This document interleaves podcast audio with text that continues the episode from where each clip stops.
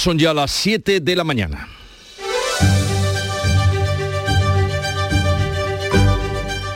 En Canal Sur Radio, La mañana de Andalucía con Jesús Vigorra.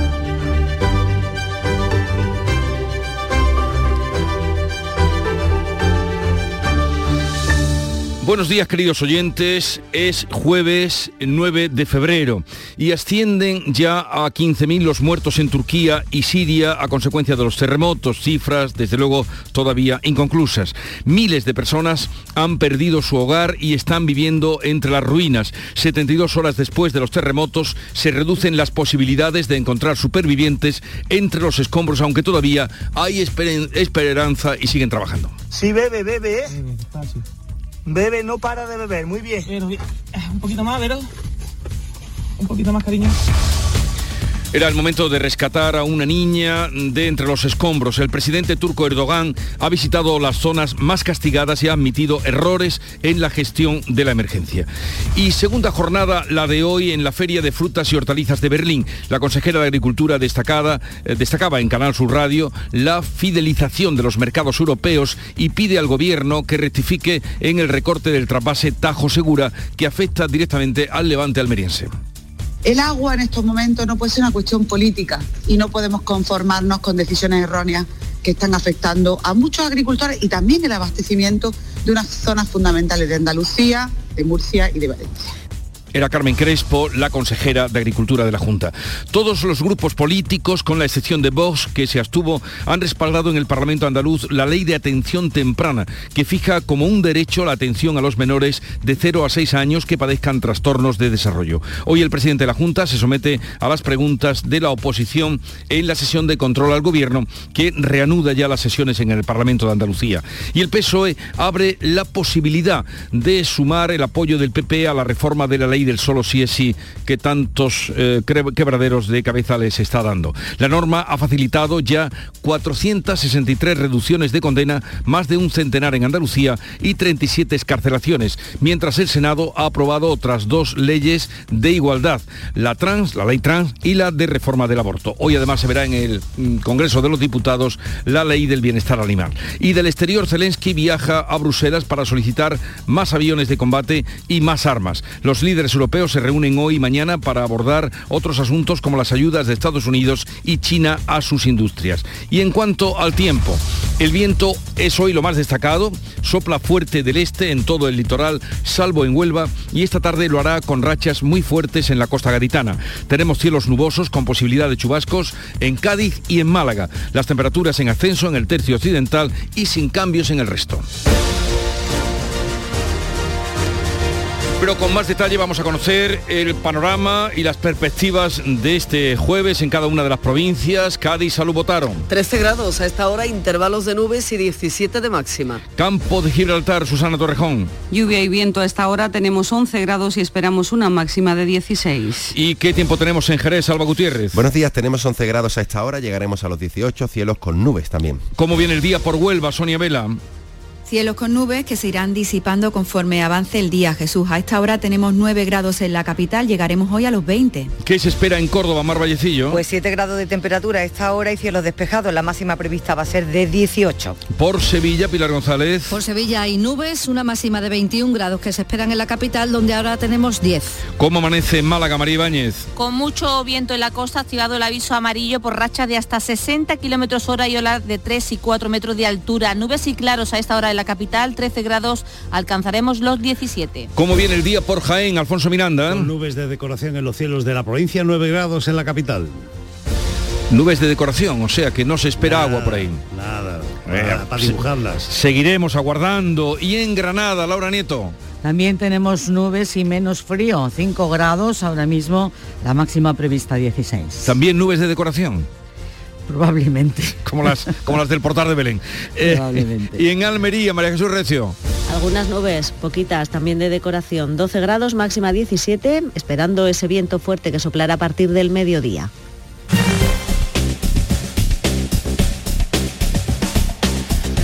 Y para saber cómo está el tráfico en Andalucía, vamos a conectar con la DGT. Nos atiende Alfonso Martínez. Buenos días. Buenos días. Hasta ahora en la red de carreteras de Andalucía no encontramos grandes complicaciones ni en las vías principales ni tampoco en las secundarias, tan solo por nieve.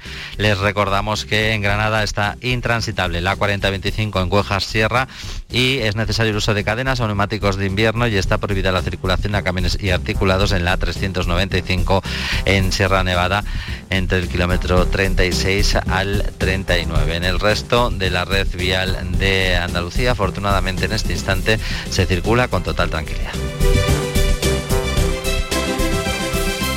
7, 5 minutos de la mañana. Oye, ¿qué haces? Pues aquí, rascando, esquiando, viajando, navegando. Vamos, aquí, disfrutando mucho. Rascas multiplicador de la 11. Multiplica tu premio y podrás ganar al instante hasta 500.000 euros. Gánalo rápido y disfrútalo mucho.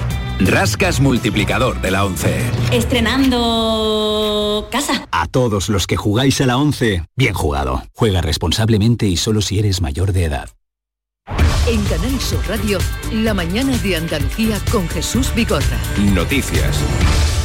La borrasca pierde, la borrasca Isaac pierde fuerza en Andalucía, lo acabamos de escuchar en esta ronda con nuestros compañeros, pero empieza a sentirse ya el temporal de levante que va a tomar el relevo de la lluvia, especialmente, nos dicen, en la costa de Cádiz y en Málaga. Manuel Pérez eh, Alcázar. Aviso naranja en el litoral gaditano y en el estrecho por fuerte oleaje. Se esperan olas de hasta 5 metros de cara a este viernes. El aviso es amarillo en la provincia de Almería, la costa granadina, la costa del Sol, el Valle del Guadalhorce y la Sarquía malagueña. Jesús Riesco, director del Centro Meteorológico de Málaga. Será un temporal de levante muy intenso eh, que afectará tanto con rachas de viento en la zona costera muy fuertes como con temporal marítimo.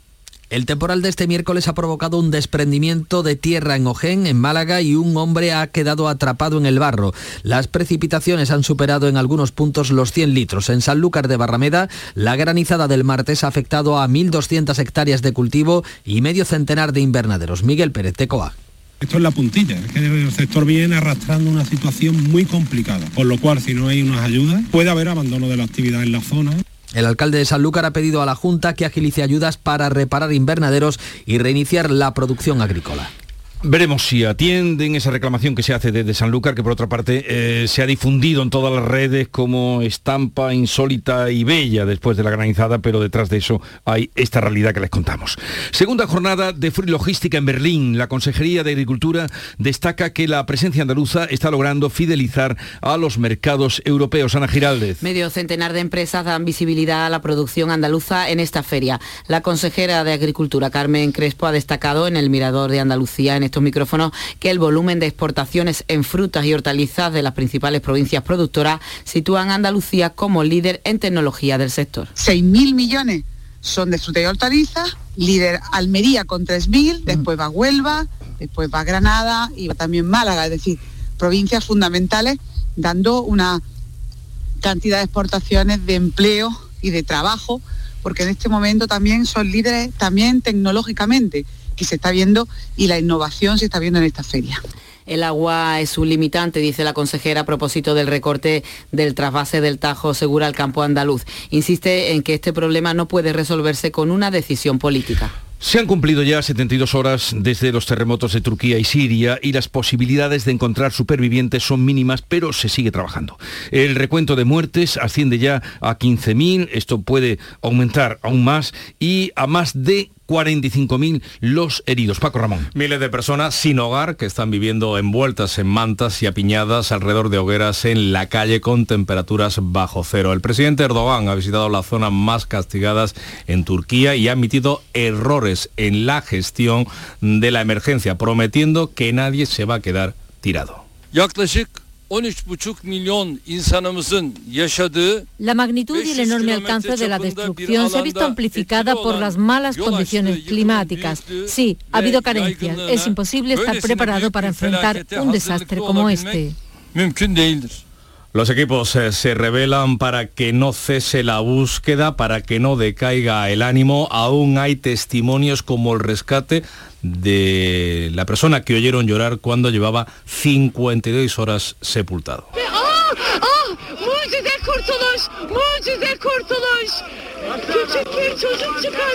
Eso en Turquía, mientras Siria pide auxilio, pide socorro. La mitad de sus instalaciones sanitarias están dañadas. Bruselas convoca para el próximo mes una conferencia de donantes internacional para comprometer fondos que ayuden a la recuperación de ambos países. Después de una larga demanda y proceso que comenzó con una iniciativa legislativa popular, el Parlamento andaluz aprobó ayer la ley de atención temprana con el apoyo mayoritario de toda la Cámara y la única abstención de Vox. La norma eleva a rango de derecho la prestación temprana para los menores de 0 a 6 años que padezcan trastornos del desarrollo o riesgo de presentarlos a sus familias y a su entorno. El PP destaca el alto consenso al aprobarse con 53 de las 51 enmiendas presentadas. Solo la abstención de Vox ha evitado la unanimidad. El presidente de la Junta se somete hoy a las preguntas de la oposición. Por cierto, el Parlamento retoma la comisión de investigación sobre la Fundación Andaluza de Fomento del Empleo, la FAFE, cuyos directivos gastaron dinero público,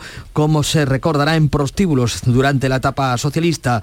Se pretende retomar el dictamen aprobado por mayoría en la anterior legislatura que eh, responsabilizaba, daba responsabilidad política sobre los expresidentes socialistas Chávez Griñán y Susana Díaz. También conocemos hoy que la audiencia de Sevilla ha ordenado el ingreso en prisión del que fuera director de la Sociedad de Inversiones eh, Invercaria, Tomás Pérez Sauquillo, el ex alto cargo de la etapa socialista, está condenado a tres años y medio de prisión por el préstamo de 100.000 euros a la empresa de aceitunas Tatis. La ley del solo sí es sí, que tanto está dando que hablar, ha facilitado ya 463 reducciones de condena y 37 escarcelaciones. La ministra de Justicia se ha situado, como responsable ha dicho, asume toda responsabilidad, incluso cuando ella no estaba en ese ministerio, y se ha convertido así en el escudo de Pedro Sánchez, mientras Podemos arremete contra la reforma que pretende llevar a cabo el PSOE. La ministra de Justicia, Pilar Job, asume toda la responsabilidad por las escarcelaciones de agresores sexuales con la ley y reconozco sinceramente la gravedad de esta situación. Yo me siento absolutamente responsable de esta reforma. Asumo en primera persona lo que pueda pasar pero la popular Cuca Gamarra le ha vuelto a ofrecer sus votos para reformar la ley. Pide responsabilidades a Pedro Sánchez. No se quede corto, pida disculpas, rectifique y déjese ayudar por el Partido Popular. Es su soberbia la que le impide ser feminista de verdad. Sánchez asegura que da la cara y rectifica cuando surge un problema. Yo doy la cara, doy la cara, señoría. Y cuando hay un problema, me empeño en resolverlo. Y la ministra de Igualdad, Irene Montero, trata de salvar la ley con acuerdo mientras Podemos mantiene la presión y las críticas sobre el PSOE. Los socialistas sondean ya a Bildu y a Esquerra y no descartan aceptar el apoyo del Partido Popular. En Andalucía son ya 112 las rebajas de condena y 8 los escarcelados. La policía detiene en Sevilla a tres menores de edad como presuntos responsables de los delitos de agresión sexual y robo con violencia a otra menor. Esto ocurrió en 2021. La chica ha denunciado, animada por su propio hermano, al tener conocimiento de lo ocurrido. Lo relataba la portavoz policial Sara Talabán. La víctima conoció a unos jóvenes en las inmediaciones de un centro comercial y estos, tras intimidarla con el fin de robarle, la introdujeron a la fuerza en la casetilla de un descampado próximo donde fue agredida sexualmente. Los detenidos han sido puestos ya a disposición de la Fiscalía de Menores, todo eso en un día en el que hemos conocido la encuesta del CIS sobre violencia contra la mujer, que no incluye ninguna pregunta sobre la polémica ley del solo sí es sí. Según el sondeo, cerca del 22% de las mujeres en nuestro país se sienten agredidas. Y en medio de toda esta polémica de la ley del solo sí es sí, el Senado ha sacado adelante, ha aprobado otras dos leyes que han salido del Ministerio de Igualdad. La ley trans, que generó división entre los socios del Gobierno, y la ley de salud sexual y de interrupción voluntaria del embarazo. Ambas normas serán aprobadas definitivamente cuando lleguen al Congreso. Tras sacar adelante sin dificultades la ley del aborto, la ministra Irene Montero se ha felicitado por lograr aprobar también la ley trans que enfrentó a los socios de gobierno, incluso causó un cisma en el seno del propio PSOE para que esos niños, niñas y niñes, desde su más tierna infancia, puedan ser quienes son, sin necesidad de hormonarse y contando con el acompañamiento especializado de su comunidad educativa, de sus familias y de todos sus seres queridos. El PSOE ha impuesto a la diputada y ex vicepresidenta Carmen Calvo la multa máxima, 600 euros, por abstenerse y romper la disciplina de voto en la ley trans. La herida entre los socios del gobierno puede abrirse hoy más cuando llegue la votación en el Congreso de la Ley de Bienestar Animal. Unidas Podemos trata de atraer a los socios de investidura y aislar al PSOE que dejó fuera de la protección a los perros de caza, como pedía el sector cinegético. La aprobación de la ley peligra porque sin el apoyo del PSOE no tendría mayoría suficiente. Una ley que pretende endurecer las leyes del maltrato, incluso condenar con 24 meses de cárcel si el animal muere después de haber sido maltratado, por ejemplo. Investigan por qué la residencia canina de Granada permitió salir con su dueña al perro que agredió a una niña de 5 años. El animal estaba encerrado en una perrera por orden de un juzgado. Según publica Ideal, el 7 de noviembre se emitió una orden para que no pudiera ser entregado a nadie. La niña de 5 años, agredida por este animal, sigue hospitalizada. El abogado Manuel Zurita explica las lesiones que padece. el mulo luego se ha, se ha infectado, mi clienta creo que vaya por la quinta intervención quirúrgica, la cara va a tener secuelas de por vida y luego unas secuelas emocionales muy, muy grandes. Es más, yo estoy aquí dando su versión porque ella no puede ni ver las fotografías del día de los hechos, ni salir a la calle. El perro, un Rottweiler, ya había mordido hace unos meses a otra menor y a su madre. Y todo esto, el perro iba sin bozar. El Ministerio de Educación da, ha dado marcha atrás y elimina la polémica prueba de madurez en la nueva prueba de selectividad que anulaba varias asignaturas en un solo examen. Tampoco queda rastro de las simplificadas preguntas tipo TED. Se vuelve al mismo número de exámenes, aunque los alumnos tendrán 15 minutos más para responder a las preguntas y gozarán de más ventajas en la revisión de los ejercicios. La ministra rechaza una prueba única en todas las comunidades autónomas, pero se compromete a avanzar en la equiparación. Eh, educación responde así a las críticas de rectores, profesores, consejeros autonómicos y hasta de la propia Real Academia Española. Volodymyr Zelensky viaja hoy a Bruselas para solicitar ante el Consejo Europeo aviones de combate y más armas pesadas. Anoche cerró con el, cenó con el presidente francés Emmanuel Macron y con el canciller alemán Olaf Scholz en el Palacio del Elíseo en París. Ninguno le prometió los deseados cazas. Zelensky llegó procedente además de Londres en su segunda salida internacional desde que comenzó la guerra. La primera, recuerden, fue a Washington. Cuanto antes tengamos aviones modernos y cuanto más fuerte sea nuestra coalición de tanques, más rápido terminará esta agresión rusa y devolveremos a Europa una cierta paz. El Consejo Europeo aborda hoy las ayudas de Estados Unidos y China y a sus industrias en la carrera por la transición energética. Pedro Sánchez, que ha reconocido la lentitud en la ejecución de los fondos europeos en España, planteará medidas para agilizarla. La ejecución tiene que ir más rápida. Sin duda alguna tiene que ir más rápida la ejecución de los fondos europeos. Viajo a Bruselas, mañana tenemos un Consejo Europeo, pasado mañana también, y uno de los grandes debates va a ser este.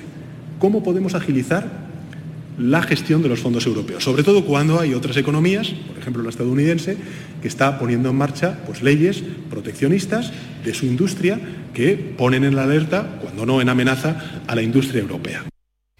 El presidente de los empresarios andaluces y vicepresidente de la COE, Javier González de Lara, critica que estos fondos siguen sin llegar al sector privado. Solo el 15% de los recursos han llegado a las empresas.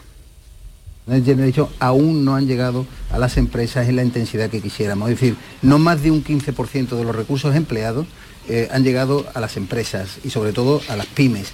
Ese es el gran reto y ojalá, ojalá seamos capaces entre todos. No solo hay que responsabilizar a la Administración, tenemos que facilitarle también desde el ámbito privado el trabajo. El Euribor sigue subiendo y marca un nuevo máximo con el 3,45%. El índice de referencia para las hipotecas continúa su escalada y alcanza su nivel más alto desde diciembre del año 2008, cuando se cumple precisamente una semana hoy de la última subida de tipos del Banco Central Europeo que podría prolongar hasta mayo esas subidas y por tanto la escalada del Euribor. El órgano monetario acaba de subir también a los bancos los requisitos generales de capital hasta el 15%, debido sobre todo al incremento de rentabilidad de las entidades financieras y a la solidez de sus posiciones de capital y de liquidez. La Audiencia Nacional rechaza poner en libertad a Yassin Kanya, que es el presunto yihadista, autor del ataque de Algeciras, en el que fue asesinado, como recordarán, un sacristán y resultaron heridas varias personas. Su defensa había pedido su libertad provisional con medidas cautelares. La sala de lo penal entiende que no debe estimar la solicitud por la gravedad de los hechos y porque el presunto autor no tiene arraigo en nuestro país. El juez deja en libertad con cargos a tres detenidos en Linares acusados de retener a una joven más de tres semanas para realizarle un exorcismo. Son los padres y el ex suegro de la víctima. Los policías acudieron a un aviso por un posible episodio de violencia de género en una vivienda y escucharon los gritos de la mujer en el interior. Anabel Cabrera es la portavoz de la Policía Nacional. Sus padres le echaron la llave por dentro de la vivienda impidiendo que saliera. De igual forma, su ex suegro le manifiesta que tenía que hacerle un exorcismo, tenía que hacerle un ritual religioso que consistía en soplarle porque según él tenía el demonio dentro de su cuerpo. Y en Jaén, una operación conjunta de la policía y la Guardia Civil ha permitido detener a una banda que traficaba con armas y munición para narcos del campo de Gibraltar. La policía cruzó con la información de dos detenidos antes de localizar dónde se ocultaban las armas y detener a otras tres personas. El material intervenido formaba un considerable arsenal con más de 20 armas de fuego, 8.000 cartuchos, chalecos antibalas y silenciadores. 7.20 minutos de la mañana, enseguida vamos con la revista de prensa de Paco Reyero. Con la formación profesional, el futuro es presente. Porque me da acceso a un trabajo de calidad. Ministerio de Educación y Formación Profesional, Gobierno de España. Es la hora de Paco Reyero con lo más destacado de la prensa del día. Buenos días, Paco. ¿Qué tal? Muy buenos días, Jesús. La prensa que se sigue ocupando prioritariamente de las consecuencias del terremoto de Turquía, con fotos impactantes en portada, vidas que resurgen de entre los escombros, titula La Vanguardia, como el caso asombroso del niño sirio Metez Farag, rescatado milagrosamente. El titular del país es los equipos de rescate buscan supervivientes a la desesperada tras la catástrofe que ha causado más de 12.000 muertes y vemos en la fotografía a un grupo de mujeres que aguardan desoladas las noticias de sus allegados en la ciudad turca de Karamamaras. Dicen, de aquí no nos movemos hasta que los saquemos. El país, por cierto, dedica su editorial principal a explicar las causas de la catástrofe y considera que no solo es la geología, sino que eh, hay unas pésimas condiciones de seguridad antisísmica que explican en parte las eh, descomunales cifras de muertos en Turquía y también en Siria. Y Paco, ¿qué otros asuntos destacan en la prensa de la mañana? Pues eh, respecto a la reforma del sí, el país abre su portada con este titular llamativo. PSOE y Unidas Podemos buscan una salida al abismo. Anota el diario El País que la reforma tiene que ser aprobada cuando antes, pero al mismo tiempo hay que cuidar la coalición. Félix Bolaños y María Jesús Montero toman las riendas de la negociación después del fracaso entre Pilar Job e Irene Montero. La vanguardia anota que Sánchez no excluye al PP para eh, reformar la polémica ley. A veces dedica su fotografía de portada precisamente al presidente Sánchez con semblante serio a su salida del Congreso. El titular de ABC es nervios en Moncloa al perder Sánchez el control de la agenda política. El entorno del presidente lo ve especialmente eh, tenso por las presiones de sus socios tras la crisis por la ley del CSI que le ha obligado a exponer a la ministra Job para eh, proteger, dicen a veces, a su núcleo duro en presidencia. El mundo cuenta que Moncloa llama a Bildu y a RC para aislar a Podemos en su guerra interna, busca convencer a estas dos formaciones eh, para que apoyen eh, su reforma del sí a la que se oponen los morados, mientras Unidas Podemos a su vez pugna por atraerlos también a RC y a Bildu, a los socios de investidura, para que el PSOE tenga eh, definitivamente que ceder. El confidencial dedica su asunto principal a que el gobierno asesta un golpe al trasvase masivo de petróleo ruso frente a Ceuta porque antes de que la Unión Europea suspendiese sus compras de crudo a Rusia, las operaciones entre barcos petroleros se habían disparado frente a las costas de la ciudad autónoma. Y por último, The Objective cuenta que eh, Sánchez recurre a los fontaneros del plan E de Zapatero para tratar de desatascar los fondos de la Unión Europea. ¿Y qué tenemos con respecto a la prensa andaluza? Fotografía de portada del diario de Sevilla con usuarios en un vagón del metro de la capital andaluza. La mascarilla no se despide del todo. Muchos usuarios del transporte público, vemos en la imagen, mantienen la protección pese a no ser obligatoria. En la edición en línea de ABC, casi 1.250 juicios suspendidos en Sevilla en dos semanas por la huelga de secretarios judiciales. Diario de Almería, Junta y empresas exhiben en la Feria de Berlín el potencial del hortofrutícola andaluz, del sector hortofrutícola, claro, un sector sin límites, dicen en el diario de Almería, líder en exportaciones y en producción sostenible, asunto que también destaca, por ejemplo, el Ideal en su edición almeriense, fotografía de Ideal de Jaén con fusiles, con armas, con pistolas, en dependencias de la Guardia Civil han sido detenidas tres personas en Jaén que proveían de armas y de munición a mafias eh, narcotraficantes. En cuanto a internacional, apuntamos que Zelensky, el presidente de Ucrania, está visitando grandes capitales europeas para recabar más ayuda militar. La fotografía de portada del mundo, por ejemplo, es para Zelensky ante un tanque en Londres con el primer ministro británico al que le ha reclamado, le ha pedido aviones de combate. Y la prensa internacional también recoge que la Fiscalía holandesa vincula a Putin con el derribo del vuelo MH17 precisamente en Ucrania. ¿Y con qué información quieres despedir hoy, Paco? Bueno, ya sabes, después de la canción de Shakira uh, contra Piqué, vemos en la contraportada precisamente de La Vanguardia una entrevista con Ramón Tamborero, abogado de familia durante 50 años y que ha representado al exfutbolista del Barcelona durante su divorcio con Shakira. Le pregunta a Mela a este célebre abogado, ¿y qué tal? Y él contesta, ambos han demostrado gran inteligencia. Canciones aparte, le vuelve a insistir a Mela y el abogado dice, canciones aparte ha requerido una negociación de siete meses. El abogado tamborero, claro que no habrá podido evitar escuchar la canción de Shakira, aunque Jesús, su minuta va aparte.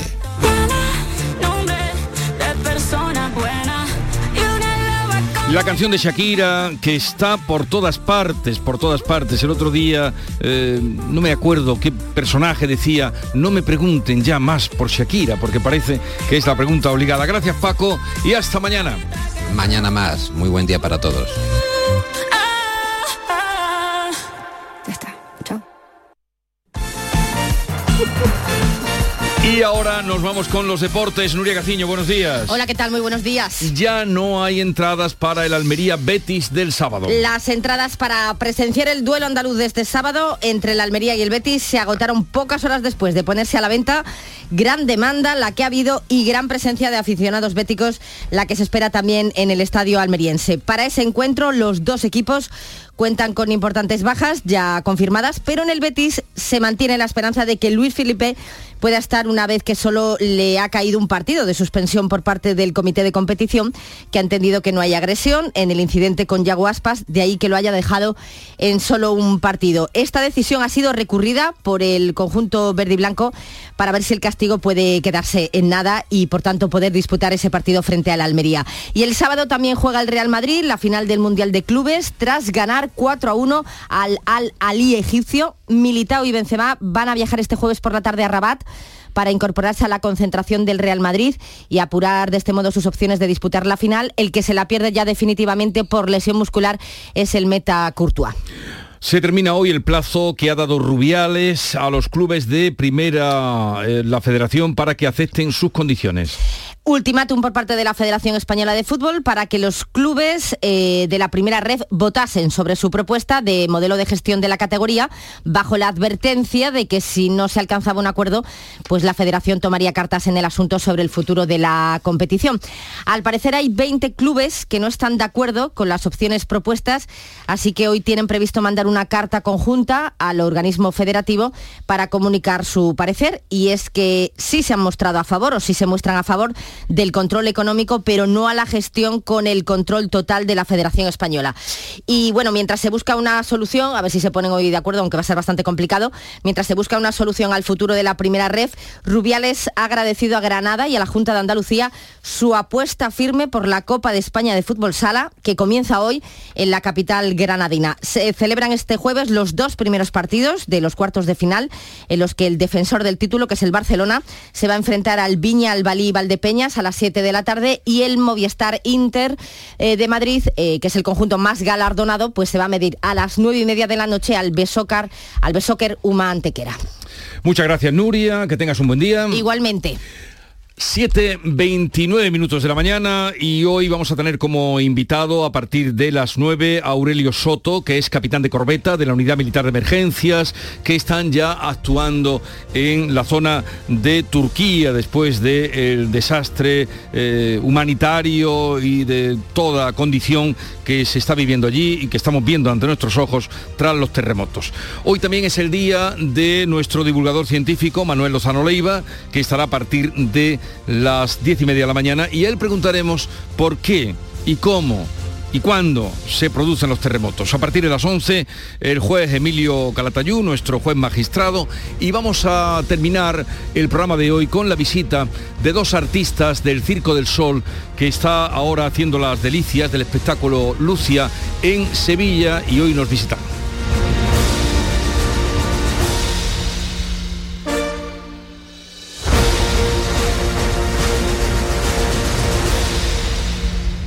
Canal Sur Radio.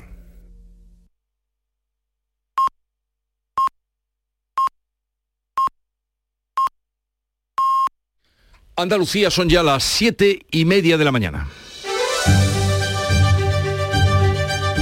En Canal Sur Radio, La mañana de Andalucía con Jesús Vigorra. Y a esta hora vamos a repasar en titulares las noticias más destacadas que les venimos contando desde las 6 de la mañana. Lo hacemos ahora con Ana Giraldez. Ascienden ya a 15.000 los muertos en los terremotos de Turquía y Siria. 72 horas después de los terremotos se reducen las posibilidades de encontrar supervivientes entre los escombros. Miles de personas han perdido su hogar y están viviendo entre las ruinas. El presidente turco ha visitado las zonas más castigadas, ha admitido errores en la gestión de la emergencia. Segunda jornada de la Feria de Frutas y Hortalizas de Berlín. Agricultura destaca la fidelización de los mercados europeos y pide al gobierno que rectifique con el recorte del trasvase Tajo Segura que afecta al levante almeriense. El Parlamento andaluz aprueba la ley de la atención temprana en su primera sesión de este año 23. Todos los grupos políticos, con la excepción de Vox, que se actúa, han respaldado la norma que fija como un derecho la prestación temprana a los menores de 0 a 6 años que padezcan trastornos del desarrollo. Hoy el presidente presidente de la Junta se somete a las preguntas de la oposición en la sesión de control al Gobierno. El PSOE abre la posibilidad de buscar el apoyo del Partido Popular en la reforma de la ley del solo sí es sí. La ministra de Justicia se sitúa como escudo del presidente del Gobierno mientras Podemos arremete contra la reforma de los socialistas.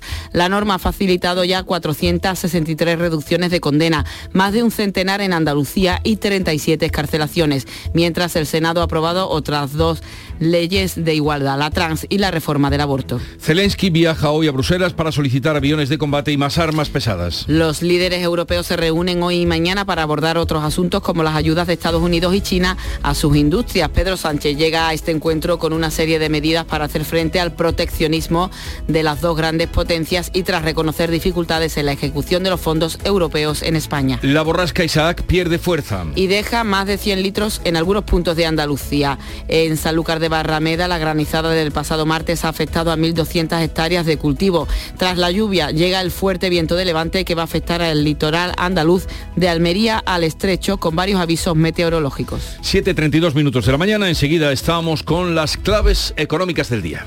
Con la formación profesional, el futuro es presente. Porque me da acceso a un trabajo de calidad. Ministerio de Educación y Formación Profesional, Gobierno de España. Las claves económicas con Paco Bocero. Paco, buenos días. Buenos días Jesús, ¿qué tal? ¿Qué tal? Bien, bien. Vamos con las claves económicas que son numerosas. A ver, ayer comentábamos que la agencia tributaria publicaba su estadística sobre ventas, empleos y salarios, con peores resultados para estos últimos, para los salarios. Así es Jesús, según la estadística de Hacienda, que incluye ya el año completo 2022, el salario de los trabajadores de las grandes empresas, en términos de rendimiento medio bruto, creció un 3,7% como consecuencia de la incorporación, en parte, de los sueldos, a los sueldos de parte de las subidas de precios que se fueron produciendo a partir de la segunda mitad del 21. Por su parte, las ventas totales, ya corregidas de variaciones estacionales y de calendario, lo hicieron en un 5,9% y el empleo lo hizo en un 5,2%. Y la OCDE nos dice también que la caída de ingresos de los hogares españoles fue una de las mayores por los efectos de la pandemia y hasta el tercer trimestre del año pasado. En efecto, también en este caso y según los números hechos públicos por la OCDE, la renta disponible de los españoles ha caído un 7,85% desde el cuarto trimestre de 2019 aquí tenemos el peor resultado junto con ingleses y portugueses. Estos ingresos se trata de los ingresos reales disponibles por habitante, que representan el conjunto de los ingresos que recibimos, una vez que se descuentan impuestos y contribuciones sociales, y también incluyen prestaciones sociales como el paro para quien lo reciba. Al menos se han registrado un mayor número de empleos vacantes en este pasado mes de enero que en diciembre. Pues mira, sí, en efecto, y es que según el portal de empleo Infojobs, en enero publicó hasta 200.481 puestos, ofertas de puestos de trabajo en nuestro país, un 7% por encima de diciembre. Los perfiles más demandados de esas ofertas fueron los de comercial y ventas, con una subida del 50% sobre el mes anterior y más de 40.100 vacantes ofertadas. Esta característica esta cuestión, eh, desde Infojob se explica que respondió al crecimiento de la actividad comercial en las campañas que se iniciaron por parte de las empresas en principios de año. Por modalidad de contrato, eh, de esos 200.000, el 48%, casi 100.000, fueron puestos de trabajo con contrato indefinido. Y por comunidad autónoma, el 63% de los empleos se ofrecieron entre Madrid, Cataluña y Andalucía. En concreto, en nuestra comunidad se alcanzaron los 21.436 empleos, empleos disponibles eh, aproximadamente el 11% de todo ese total. Pues ya que estamos hablando de comunidades autónomas, Paco, también tenemos datos de traslados de empresas entre unas comunidades y otras. Pues sí, es un dato curioso. Mira, en este caso recogidos por expansión a partir de los datos de los registradores. Y es que el año pasado 4.935 empresas trasladaron su sede social de una región a otra y nueve comunidades fueron receptoras, es decir, que recibieron más empresas de las que se fueron, la mitad prácticamente. Según ese saldo, entre las que se trasladaron a una región y las que la abandonaron, las cinco primeras en positivo fueron Madrid con 191 y luego después Valencia con 63, Baleares con 30 Murcia con 30 y Andalucía con 25. Por el contrario, la región con mayor saldo negativo de empresas fue, como te puedes imaginar, Cataluña, con 181 menos. Pues cerramos aquí las claves económicas del día, mañana más, eh, y la clave musical que ya la puedes ir preparando. Paco. Sí, sí, pero que no va a ser Shakira, ya te lo advierto. No, no, no, no, no esperaba. ya está, ya está bien, ya está bien de hacerle más, hacerle más campaña a Shakira y a, Piqué. Oye, que tengas un bonito día y hasta mañana. Adiós. Igualmente, hasta luego. Pipas Reyes son las pipas de siempre. Ahora encontrarás tus pipas Reyes más grandes, con más aroma, con más sabor y más duraderas. Tradición e innovación para traerte tus mejores pipas Reyes. Las del paquete rojo, tus pipas de siempre. Las mañanas de los fines de semana son especiales porque en Canal Sur Radio te ofrecemos una radio que te interesa, emocionante, con mucha información y diversión en Días de Andalucía. Días de Andalucía. Este fin de semana, desde las 8 de la mañana, con Carmen Rodríguez Garzón en Canal Sur Radio. Más Andalucía, más Canal Sur Radio.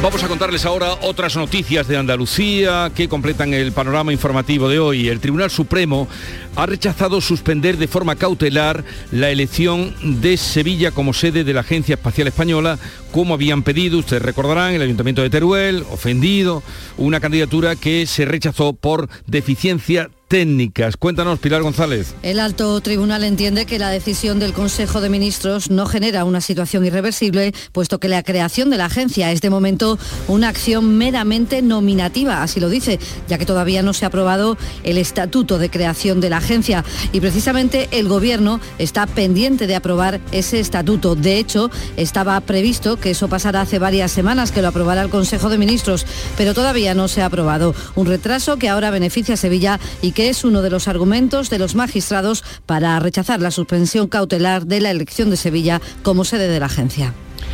La ministra de Transportes eh, reafirma el compromiso, ella misma lo ha dicho, del gobierno con Huelva y la alta velocidad para que llegue allí también el AVE. La pasada tarde visitaba el municipio de Aracena, Sonia Vela. En su discurso, la ministra Raquel Sánchez hacía alusión a los proyectos sobre infraestructuras para la provincia y en cuanto al AVE Huelva-Sevilla, subrayaba que se encuentra en estudio informativo. En someterlo a información pública y que por lo tanto, pues en fin, ¿no? siguiendo con esa programación para dotar a esta, a esta provincia de la alta velocidad y otras actuaciones eh, viarias como hacía referencia.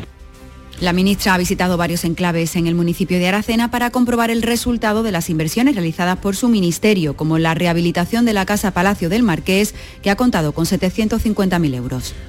Una operación conjunta de la policía y de la Guardia Civil ha permitido desmantelar en Jaén una trama dedicada a fabricar armas y municiones. Alfonso Miranda. La investigación ha permitido relacionar a los detenidos a través de la compra de munición, cerca de 8.000 cartuchos de diferente calibre, chalecos antibalas, silenciadores, 12 kilos de pólvora, un taller completo para la actividad ilegal, 20 armas de fuego, incluyendo armas de guerra como subfusiles Scorpio o los AK-47 Kalashnikov, tráfico de armas y fabricación ilegal de munición, entre otras cosas, son los cargos a los que se enfrentan los tres detenidos.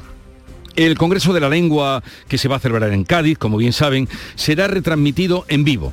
Este miércoles se ha abierto el plazo de inscripción para poder asistir de manera presencial para quienes quieran hacerlo. Salud votaron. Y todo a través de la página congresolenguacadiz.es, que está recién estrenada. El ministro de Asuntos Exteriores, José Manuel Álvarez, será uno de los primeros ponentes en participar en el Congreso con una reflexión sobre la fuerza del español en Europa y en la escena internacional. El lema de este Congreso Congreso es, como saben, lengua española, mestizaje e interculturalidad, historia y futuro. Y van a estar, entre otros, escritores como Carmen Riera o Jorge Volpi o la lingüista estadounidense Guillermina Herrera. La Guardia Civil localiza medio millón de euros en el maletero de un coche en la A7, Almería. María Jesús Recio.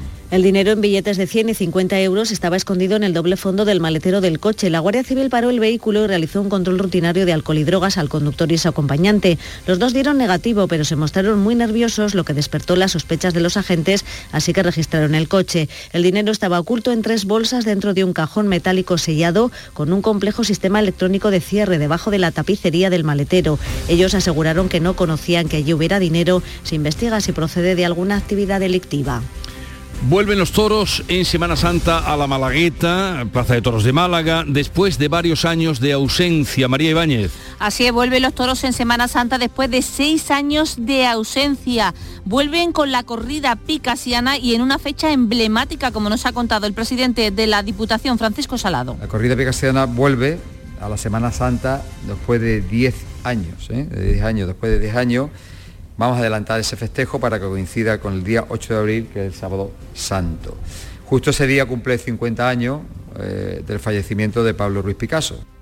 Los diestros Cayetano, Juan Ortega y Pablo Aguado estarán en esa corrida picasiana. Por cierto que el cartel de Javier Díaz Llanes está inspirado precisamente en las vanguardias artísticas de comienzos del siglo XX. Corrida picasiana para el 8 de abril, víspera del domingo de resurrección. Y como todos los días, vamos ya con el resumen de lo que da de sí y lo que da de bueno el concurso de carnaval de Cádiz con Fernando Pérez. Buenos días. Buenos días. A las 3 menos cuarto, más o menos terminaba la tercera función de cuartos del concurso de coplas del Gran Teatro Falla.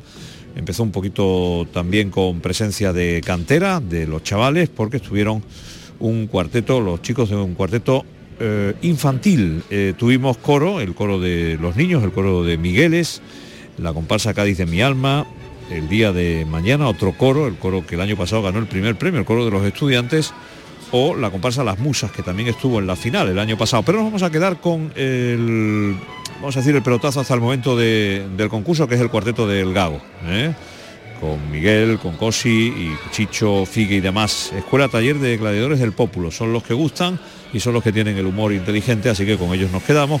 Volveremos a las 8 y 25 de la tarde para la cuarta jornada de cuartos. Así que les esperamos en Canal Sur Radio y en Radio Andalucía Información.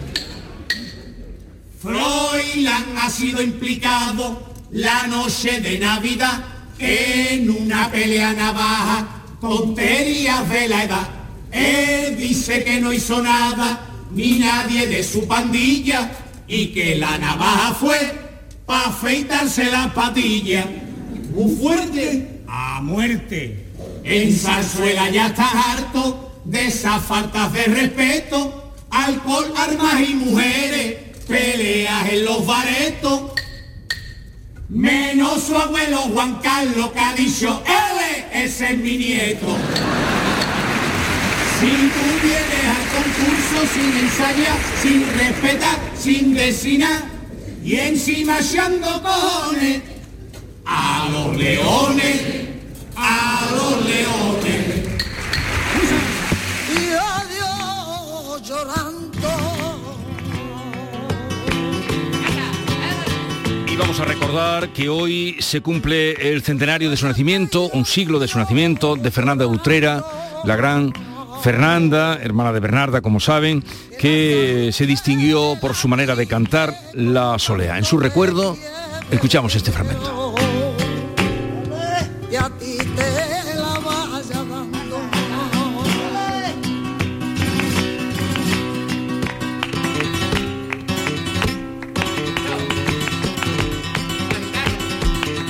Bueno, me temo que tendremos que buscar otro momento en el programa para escuchar la voz de Fernanda porque aquí la introducción eh, se nos ha comido el tiempo. Vamos a la información local, 7.45 minutos, 8 menos cuarto, atentos. En la mañana de Andalucía de Canal Sur Radio, las noticias de Sevilla. Con Pilar González. Buenos días. Tres menores han sido detenidos por agredir sexualmente a otra menor cerca de un centro comercial de Sevilla. Ocurrió hace dos años, pero lo han denunciado ahora y ahora han sido las detenciones. El Tribunal Supremo rechaza la suspensión cautelar de la elección de Sevilla como sede de la Agencia Espacial que pedía Teruel y Santa Justa tendrá un centro cívico y espacio para el tranvía y para una futura conexión ferroviaria con el aeropuerto. Enseguida los detalles, antes el tráfico. Un accidente en el kilómetro cero de la A49 mantiene cortado el carril izquierdo sentido Huelva porque hay un vehículo allí todavía y esto provoca retenciones de dos kilómetros en la S30 en el acceso concreto a la autovía. También hay retenciones en las entradas a Sevilla por la autovía de Huelva de 5 kilómetros, uno por la de Coria y uno en el nudo de la gota de leche, también uno en el centenario sentido Huelva. En el interior de la ciudad el tráfico es intenso en las principales vías de acceso. Y hoy tenemos el cielo con nubes, viento del este y las temperaturas sin cambios. La máxima prevista 18 grados en Morón, 19 en Écija, 20 en Lebrija, 21 en la capital, donde hasta ahora tenemos 10 grados. ¿Me estás diciendo que solo vendes coches de tu marca y que no me puedes ayudar a encontrar un buen coche de segunda mano? Pues ¿sabes qué te digo? Quédate con tu aburrida marquita, que yo me voy a Hyundai Sirluz. En Hyundai Sirluz tenemos una amplia selección de kilómetros cero y vehículos de ocasión de todas las marcas. Elige entre más de mil vehículos con hasta 5 años de garantía y entrega inmediata. Sirluz, tu concesionario Hyundai en Huelva y Bollollos. Las noticias de Sevilla. Canal Sur Radio. La policía ha detenido en Sevilla a tres menores por agresión sexual y robo con violencia a otra menor. Ocurrió hace dos años cuando tenían todos 15 años, pero la denuncia la ha puesto ahora la chica cuando su hermano se ha enterado y la ha animado a que denuncie lo que le ocurrió cuando fue con una amiga a un centro comercial de la ciudad y allí aparecieron estos tres menores que las engatusaron para que las los acompañaran a un lugar apartado. Como cuenta la portavoz de la policía, Sara Talabán, una de ellas se pudo marchar y a la otra la rodearon para robarle y violarla. La víctima conoció a unos jóvenes en las inmediaciones de un centro comercial y estos, tras intimidarla con el fin de robarle, la introdujeron a la fuerza en la casetilla de un descampado próximo donde fue agredida sexualmente. Ocurrió cerca de Los Arcos. El Tribunal Supremo ha rechazado suspender de forma cautelar la elección de Sevilla como sede de la Agencia Espacial Española que había pedido el Ayuntamiento de Teruel, una candidatura que se rechazó por deficiencias técnicas. El alto tribunal entiende que la decisión del Consejo de Ministros no genera una situación irreversible, puesto que es una acción meramente nominativa. La agencia todavía no existe hasta que se apruebe el Estatuto de Creación, algo que está todavía pendiente. Y la compañía aérea Ryanair ha anunciado que va a poner en marcha este verano un enlace aéreo con Praga, que era precisamente uno de los requisitos del Gobierno para la designación de Sevilla como sede de la agencia. En total son cinco nuevos destinos, ya que a Praga hay que sumar la ciudad irlandesa de Cork y las alemanas de Nuremberg y Weiss, además de Santander. La Gerencia de Urbanismo va a enviar al próximo pleno del Ayuntamiento de la capital el Plan Especial de Ordenación del entorno de Santa Justa. Dedica el 90% de la superficie a usos públicos, espacios libres, zonas verdes, viviendas protegidas y un nuevo centro cívico. El proyecto además contempla la construcción de un nudo intermodal con el tranvía, el tranvibús y la futura conexión con el aeropuerto. Sale todo este proyecto se ha desbloqueado con el apoyo de ciudadanos. Es algo que agradece el delegado de Hábitat Urbano, Juan Manuel Flores. Es una apuesta para desatascar algo que llevaba más de 20 años ahí sin poder dar salida, una apuesta de futuro para poner en valor todo lo que rodea a nuestra estación de Santa Cruz. En Vicesa, la empresa municipal de la vivienda de Sevilla ha entregado el último de los 20 locales que ha rehabilitado dentro del Plan Especial de Fomento del Empleo, que cumple dos ediciones. Son locales vacíos que se ceden a emprendedores. La tercera edición se pone en marcha en unos meses y tiene 20 locales que se reparten por Palmete, Nueva Mate, Sevilla Este, Pino Montano o Induico. Hasta ahora han generado 82 puestos de trabajo. El alcalde de Sevilla, Antonio Muñoz, destaca el impulso que supone esto para el tejido empresarial en los barrios de Sevilla. Normalmente zonas donde es necesario aumentar ese emprendimiento y esa base empresarial, precisamente es en Vicesa quien rehabilita el, local. Estamos ayudando de una manera considerable a que esa iniciativa se pueda desarrollar, sobre todo en los primeros meses, que es donde, eh, digamos, el proyecto puede estar más débil, necesitado de más ayuda.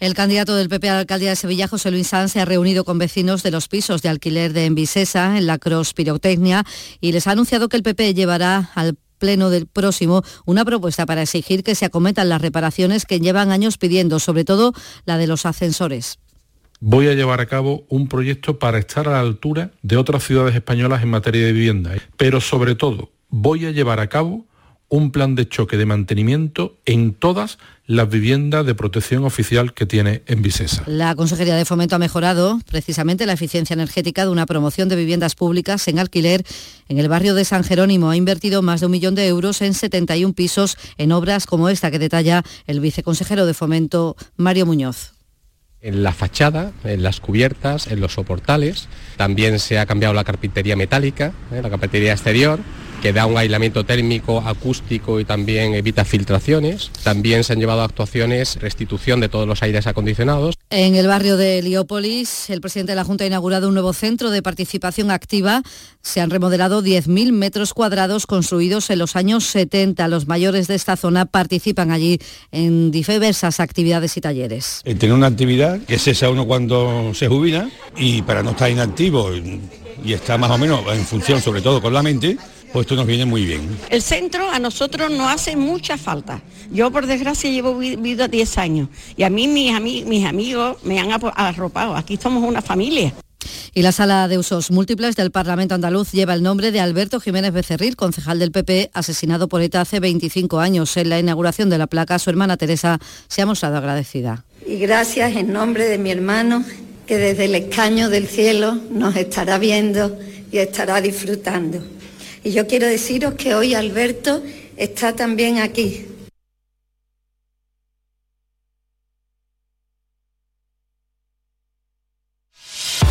¿Piensas en comprar moto? Del 10 al 12 de febrero no te pierdas Moto Andalucía, el salón comercial de la motocicleta. Motocicletas y equipamiento con grandes ofertas. Ven a Moto Andalucía en el Estadio La Cartuja, tu mejor opción de compra. Entradas a la venta en motoandalucía.es. En febrero, Tomares se convierte en el centro del análisis de la actualidad nacional con España a debate. Este jueves 9 de febrero, el filósofo José Antonio Marina te invita a reflexionar sobre la sociedad del aprendizaje. Auditorio Rafael de León, 20 horas, entrada libre hasta completar aforo. Síguenos también en streaming. Ayuntamiento de Tomares. Tomares como a ti te gusta. En Canal Sur Radio, las noticias de Sevilla. Deportes, Antonio Camaño, buenos días. Hola, ¿qué tal? Buenos días. No hay lugar para la tranquilidad en el Sevilla. La peor de las noticias se confirma con los problemas que aqueja en el tobillo izquierdo al Papu Gómez, cuya situación no mejora y de ahí que los servicios médicos hayan decidido que tenga que pasar por el quirófano. Lo hará este próximo viernes, no hay tiempo estimado para su recuperación, pero sí se prevé que se pierda casi todo lo que resta de temporada. Y el Betty va a recurrir ante el comité de apelación la sanción de un partido que el comité de competición le ha impuesto a Luis Felipe después de la expulsión del pasado sábado en el duelo contra el Celta de Vigo. El Betis pretende evitar que el defensa se pierda el partido ante la Almería. Les contamos que alumnos del Colegio Santa María Nuestra Señora de Écija han tenido el privilegio de charlar con un astronauta de la Estación Espacial Internacional. Así descontentos estaban después de esa charla. Protegen usando unos protectores y que tampoco haya muchas. A mí me han dicho que se hace frío en el espacio. Estamos en contacto con un astronauta que está en la NASA. Hay mucho misterio por saber. Mucho misterio por saber. Desde hoy hasta el día 11 se van a proyectar, con motivo de la Gala de los Goya, pues películas nominadas en La Muralla de la Macarena y también en La Zapata de Triana. Y hoy es un día para recordar a Fernanda de Utrera. Se cumplen 100 años de su nacimiento y hay numerosas actividades de homenaje en el ayuntamiento y en toda la ciudad de Utrera. Un pueblo en el que hoy además se despide a otro músico, a Fernando Fernández, fundador del grupo Peor Imposible, que ha fallecido a los 63 años.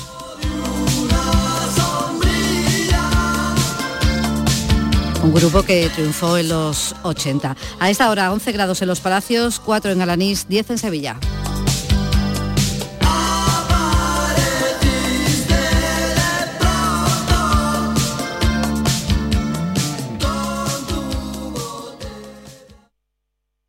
En Canal Sur Radio, La mañana de Andalucía con Jesús Vigorra.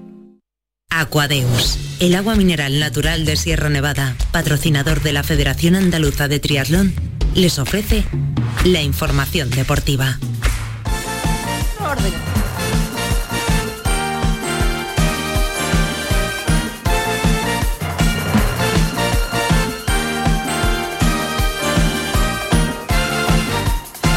Ocho menos 5 de la mañana, Nuria Gaciño, buenos días. Hola, ¿qué tal? Muy buenos días. Máxima expectación en el partido de rivalidad andaluza que se va a vivir este fin de semana. Menuda fiesta la que se va a vivir en el Almería Betis del próximo sábado a las 4 y cuarto. Se colgaba ayer el cartel de ya no hay billetes y es que las entradas se agotaron pocas horas después de haberse puesto a la venta. Es la segunda vez que esto sucede en lo que llevamos de temporada. El estadio almeriense se llenó con la visita del Real Madrid en la primera jornada liguera. Para este duelo andaluz también ha habido gran demanda, como ven. Se espera de hecho una afluencia masiva de aficionados béticos. Para ese encuentro ya saben que los dos equipos cuentan con importantes bajas. En el Almería las de Robertone y Batistau y en el Betis las de Fekir, William Carballo y Luis Felipe, los tres por sanción, aunque en el caso del brasileño se va a intentar que el partido de suspensión, que le impuso ayer competición, se quede en nada. Para ello el Betis ha recurrido a apelación y si este organismo ratifica el castigo de competición, estarían dispuestos a pedir la cautelar.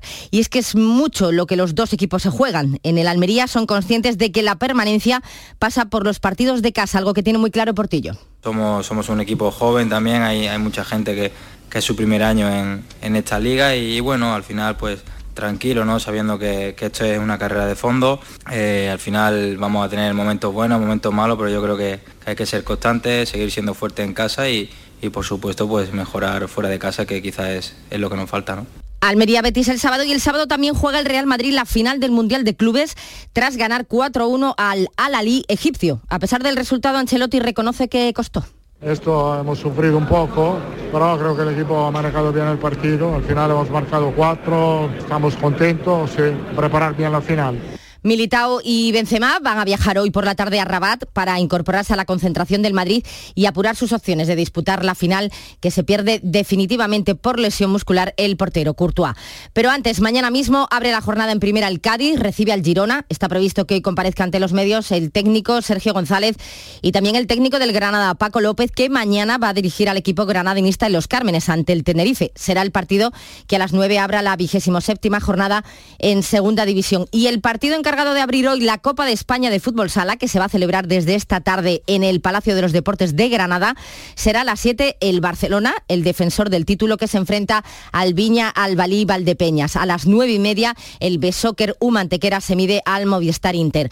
El presidente de la Federación Española de Fútbol, Luis Rubiales, que ha agradecido a Granada y a la Junta de Andalucía esta apuesta tan fuerte por el fútbol sala. Y hablando de apuestas, no parece que la apuesta de Rubiales por su modelo de gestión de la primera red vaya a salir adelante con tanta facilidad como él pretende. Hoy se termina el plazo que ha dado Rubiales a los clubes de la Primera Federación para que acepten sus condiciones. De lo contrario, ha avisado de que si no se alcanza un acuerdo, la Federación tomará cartas en el asunto sobre el futuro de la competición, que corre el riesgo de volver a ser como la antigua Segunda División B. Al parecer hay 20 clubes que no están de acuerdo con las opciones propuestas, así que hoy tienen previsto mandar una carta conjunta al organismo federativo para comunicar su parecer. Y es que sí se han mostrado a favor del control económico, pero no a la gestión con el control total de la Federación Española. El director deportivo del Córdoba, Juanito, ve difícil llegar a un consenso entre tantos clubes, son 40 en total, y lo que espera es poder salir cuanto antes de esta categoría. Así lo decía anoche en el pelotazo. No sé, porque la verdad es que, hay mucha controversia, hay muchos equipos que... 40 equipos que ponen de acuerdo, Estaré atento porque evidentemente no, no, nos atañe a todo y evidentemente nos preocupa la salud y el futuro de esta categoría pero ojalá, ojalá podemos, podamos eh, abandonarla cuanto antes. Sería, sería buena señal. Sería desde luego lo mejor. A pesar de que el Córdoba está pasando ahora por un pequeño bache, ha dicho eh, Juanito que hay fe ciega en el entrenador, en Germán Crespo.